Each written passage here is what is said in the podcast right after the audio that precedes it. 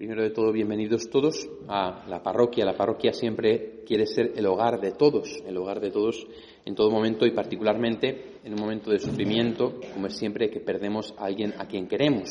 ¿eh? Que eso, pues lógicamente, es algo que nunca nos pilla bien. Precisamente el jueves yo tengo el aniversario de mi padre, también falleció eh, por estas fechas hace poquito, hace dos años, y bueno, pues me hago cargo, ¿no? De lo que es también perder a alguien que uno quiere. Eh, y ese es un factor humano que es muy importante. Fijaos que la fe cristiana no es una fe desencarnada, ¿no? No es una fe teórica. Jesús lloró a su amigo Lázaro cuando su amigo Lázaro murió. No nos cuenta nada el Evangelio, pero cuando Jesús perdió a José, a su padre adoptivo, pues también lloraría, ¿no? Y se, y se dolería de ello, porque Jesús tenía un corazón humano. Y esta parte humana es muy importante. Estamos en un mundo muy deshumanizado. Yo creo que eso lo comprobamos todos en nuestro día a día, cuando vemos que la gente pues no se hace cargo de los demás, vamos cada uno a nuestra bola, da igual lo que le pase al otro, como que cada uno está a lo nuestro, a lo suyo. Eh, pues es importante el darnos cuenta de esta, de esta humanidad, esta humanidad en la cual la Iglesia es experta, es acompañar, es estar, es abrazar, es querer, es estar acompañando en ese momento haciendo presente a Cristo, que Cristo también nos acompaña en el sufrimiento. ¿eh? Cristo en el sufrimiento no se queda mirando desde arriba, sino que Cristo en el sufrimiento está con nosotros, se queda con nosotros, nos acompaña. ¿eh? Y por eso hoy quería poner ante vosotros este Evangelio que hemos leído, que es el Evangelio precisamente de la crucifixión de Cristo. Fijaos, en el centro de nuestra iglesia nos preside esa inmensa y preciosa cruz en la que vemos a Cristo muerto por nosotros. La muerte no es algo ajeno a Dios. Dios no es un Dios que está en las alturas ahí perdido y que no se hace cargo y no se entera de lo que nos pasa a los seres humanos. Dios se ha encarnado, se ha hecho uno de los nuestros. Dios sabe lo que es ser humano y Él mismo ha pasado por el trance de la muerte. Y una muerte no fácil, una muerte dura, ¿eh? una muerte en la cual, como hemos escuchado, nos dejó a María como madre nuestra, como una mamá que nos cuida a cada uno de nosotros precisamente porque Él se iba. ¿eh? Por eso la cruz preside nuestras iglesias, porque en ella vemos el acto de amor más grande que ha habido en la historia, un Dios que ha muerto por nosotros, que ha muerto por nosotros. Efectivamente, no hay amor más grande que dar la vida. Ese es el acto de amor más grande que puede hacer una persona por otra a la que ama, dar la vida por ella. Y eso es lo que Cristo ha hecho por Jesús, por quien celebramos el funeral y por cada uno de nosotros de los que estamos aquí. ¿eh? Por eso decía San Pablo, Cristo ha muerto por mí. No decía, Cristo ha muerto por nosotros, sino Cristo ha muerto por mí. Cristo me amó y se entregó a la muerte por mí. Y cada uno de nosotros, mirando a esa cruz, podemos decir lo mismo. Cristo ha muerto por mí. Ha muerto para salvarme. ¿Para salvarme de qué? Recuerdo una vez en un grupo de jóvenes que cuando hablaba esto con ellos me decía una chica, pero salvarnos de qué? ¿De qué nos tiene que salvar Dios? ¿Eh? Y ese es uno de los problemas también que tenemos hoy frente a la deshumanización que ya hemos mencionado, el problema de que no sabemos de qué tenemos que ser salvados. El ser humano de hoy pretende ser muchas veces autosuficiente, no necesitar a Dios, ¿no? un poco con esa soberbia quizá de yo no necesito que me salven de nada, ¿Salvarme de qué? Pues mirad, salvarnos en primer lugar del pecado. Salvarnos del pecado. Cada uno de nosotros, los que estamos aquí, menos el bebé que está en ese carrito probablemente, todos somos pecadores. Todos cometemos pecados. A veces mentimos, a veces tenemos una mala contestación, a veces robamos, a veces cometemos pecados más graves. Y si miramos a nuestra historia, probablemente todos tendremos cosas de las que nos avergonzamos, o de las que nos arrepentimos o de las que deberíamos arrepentirnos. Todos somos pecadores. Esa es la primera verdad que nos dice la Iglesia, empezando por los sacerdotes. Todos somos pecadores. Todos necesitamos el perdón de Dios. Ninguno de nosotros puede pretender ser justo ante Dios. Si alguno de nosotros se pusiera delante de Dios y le dijera, Señor, yo lo he hecho todo bien, yo no he cometido errores, yo no he cometido pecados, yo tengo pase VIP al cielo, yo tengo asiento en primera fila, si hiciera eso sería un soberbio, sería un fariseo. Todos y cada uno de nosotros somos pecadores. Y ante Dios tenemos que reconocer que hemos pecado, que hemos fallado a otros, que les hemos hecho daño, que hemos ofendido a Dios Padre, que hemos eh, ofendido a Dios en nosotros mismos, que hemos metido la pata. Y que por lo tanto necesitamos el perdón de Dios. Necesitamos el perdón de Dios. Pongamos un ejemplo que nos puede servir de nuestra vida cotidiana. Tú imagínate que te has peleado con tu padre, ¿no? Que has discutido con él y que le has retirado la palabra. Entonces tú vas por la casa sin hablar a tu padre, sin hablarle, sin decirle nada, sin comentarle nada, sin hablar. Qué situación más incómoda, qué situación más dura, ¿verdad? Si tú te has peleado con tu padre y, habéis tenido una discusión, tú no llegas al día siguiente y le dices, hola papá, buenos días, ¿qué tal el trabajo? Oh, ¿Qué tal te va? ¿O qué tal no sé qué? Sino que tú, pues primero tienes que pedir perdón. O él a ti, en el caso de que, o los dos, cada uno a él. Pues con Dios pasa lo mismo. Cuando nosotros hemos ofendido a Dios, no podemos hacer ver como si no hubiera pasado nada, pasado nada, sino que necesitamos su perdón. Porque vivimos en su casa. El mundo es su casa. Es el mundo que le ha creado para nosotros, pero es su hogar. Y estar en el mundo sin acordarnos de Dios Padre, sin tenerle presente y sin pedirle perdón, sería como estar en casa de nuestro Padre ignorándole, pasando de Él como si no hubiera pasado nada. No, nosotros como seres humanos humildes tenemos que ir al Señor y decirle, pues Señor, te pido perdón porque he pecado. ¿Y por qué nos perdona Dios? Porque nos ama, porque ha entregado a su Hijo por nosotros. Eso es lo que significa que Cristo murió por mí, que Cristo murió para que yo pueda arrepentirme de mis pecados, para que yo pueda pedir perdón por mis pecados, para que yo no sea un orgulloso que piense que no necesito nada de nadie, sino que mirando la cruz me dé cuenta cuánto le importa a Dios, cuánto me quiere, hasta dónde ha estado dispuesto a llegar Dios por mí, hasta dónde ha estado dispuesto a llegar Dios por mí. Él ha muerto para que yo pueda ser perdonado, para que yo pueda ser perdonada. Necesito el perdón de Dios. Cuando yo he confesado a gente que hacía años que no se confesaba, casi todos me han dicho lo mismo. Qué peso me he quitado de encima. Qué alivio. Incluso me recuerdo uno que me dijo, Jolín, es que ahora hasta respiro mejor. Es que parece como que tenía algo que me estaba oprimiendo ahí. Y no me había dado cuenta hasta que había confesado, ¿no? Que no es una cuestión de bienestar psicológico, es algo mucho más profundo es que verdaderamente Jesús nos perdona los pecados. Entonces, ¿de qué te salva Jesús? Jesús te salva del pecado, que realmente te aprisiona, que realmente te esclaviza. De ese pecado que muchas veces a lo mejor ni siquiera te perdonas a ti mismo, porque ese es el mayor problema con el pecado. No solo que Dios no nos perdone, sino que a veces le pedimos perdón a Dios, pero no nos perdonamos a nosotros mismos. Jesús en la cruz nos dice, lo que yo he perdonado, perdónalo tú también. ¿De qué nos salva Cristo en la cruz? Nos salva de la muerte. No en el sentido de que no muramos, todos vamos a morir, sino en el sentido de que la muerte no tiene la última palabra sobre nuestra vida. Nosotros no morimos y simplemente desaparecemos. Nosotros no morimos y no sabemos a dónde vamos.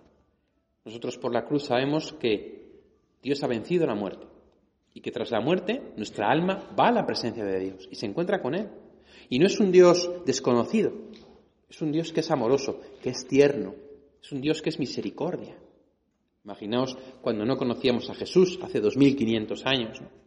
La gente, los judíos, cuando morían, pensaban que se encontraban con ese Dios justiciero que iba a darles con el palo, se habían hecho las cosas mal.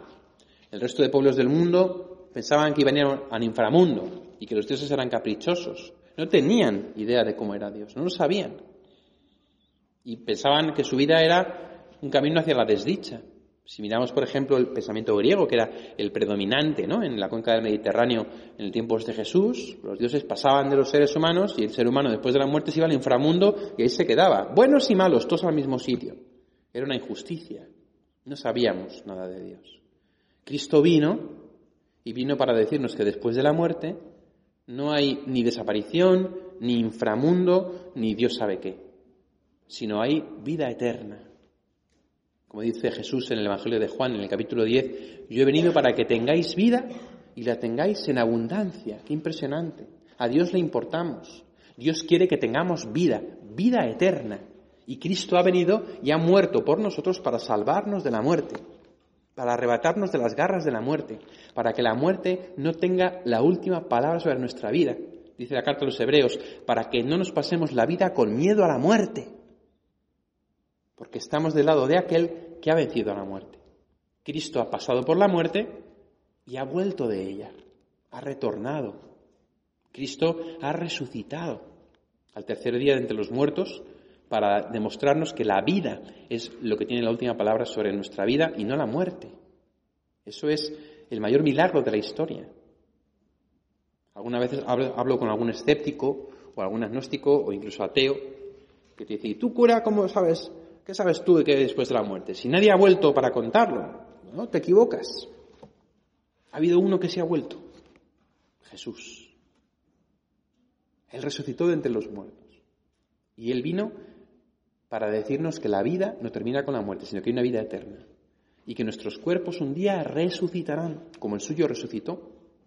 Porque Cristo no resucitó para volver a morir, sino que resucitó para vivir para siempre, adelantando ya en su carne lo que es el cielo para cada uno de nosotros. Sí hay alguien que ha vuelto de la muerte, sí hay uno que ha vuelto de entre los muertos, Cristo.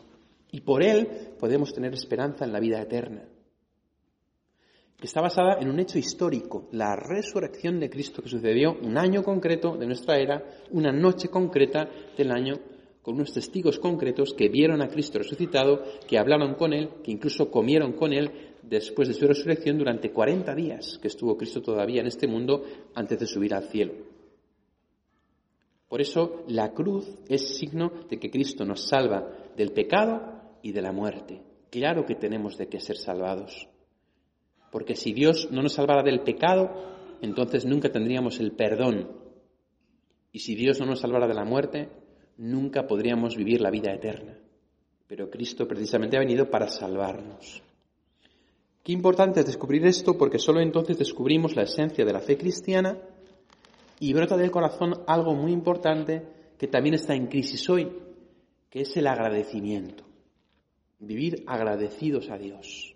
Eh, fijaos, hemos dicho que el mundo está deshumanizado, cada uno va a lo suyo, ¿no? nos falta esta humanidad y Cristo nos da esta humanidad porque nos abraza, nos acompaña y nos quiere a través de la Iglesia.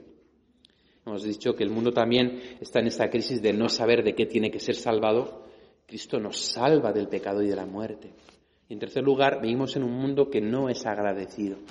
Es un mundo en el que la gente muchas veces está amargada, que muchas veces las caras están tristes, vemos caras largas, caras languidecientes, caras ¿eh? de seriedad, porque no somos agradecidos, somos exigentes o a veces nos fijamos solamente en lo malo que tenemos en la vida. Cuando uno descubre que Cristo ha muerto por ti, porque te ama, que el amor de Dios está ahí para ti, que Él te perdona de los pecados por la confesión y que Él, a través de su muerte y resurrección, te ha dado vida eterna, entonces surge de tu corazón el agradecimiento. Gracias, Dios mío. Gracias por haberme creado. Gracias por todo lo que me has dado. Gracias por mi familia. Gracias porque me has redimido. Gracias porque has muerto por mí. Gracias porque tú das sentido a mi vida. Gracias porque la muerte no tiene la última palabra. Y así, la fe en Dios genera esperanza en la propia vida. Una esperanza que nada ni nadie puede quitarnos. La esperanza es el fruto del agradecimiento. Ese corazón agradecido es otra cosa que muchas veces hoy nos falta. Y nos falta porque no tenemos a Dios. A veces vivimos tan inquietos por los acontecimientos inmediatos, ¿verdad? Ahora que estos dos últimos años parece que se han acumulado todos los acontecimientos terribles de la historia, a veces vivimos con miedo a la próxima noticia, el creyente es el que vive con la esperanza de estar agradecido a Dios. Gracias, Señor, por todo lo que me das. Y gracias porque pase lo que pase, pase lo que pase, no tiene la última palabra sobre mi vida. Ni la guerra, ni la peste, ni el hambre, nada tiene la, eh, como nos leía hoy Julio César en la primera lectura, ¿quién nos separará del amor de Cristo? La persecución, el hambre, la desnudez, el peligro. En todo esto vencemos fácilmente, decía San Pablo, por aquel que nos ama. Nada nos puede separar del amor de Cristo. Por eso el creyente no es que no lo pase mal, porque todos somos humanos, pero mantiene la esperanza, esa esperanza que hace que uno viva agradecido.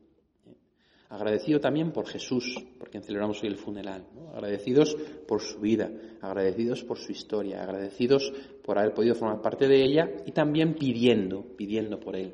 ¿eh? Pidiendo por Él, porque precisamente porque sabemos que la muerte no es el final, sabemos que tras la muerte hay un juicio y que en ese juicio Dios nos va a preguntar qué hemos hecho con el tiempo que se nos ha dado.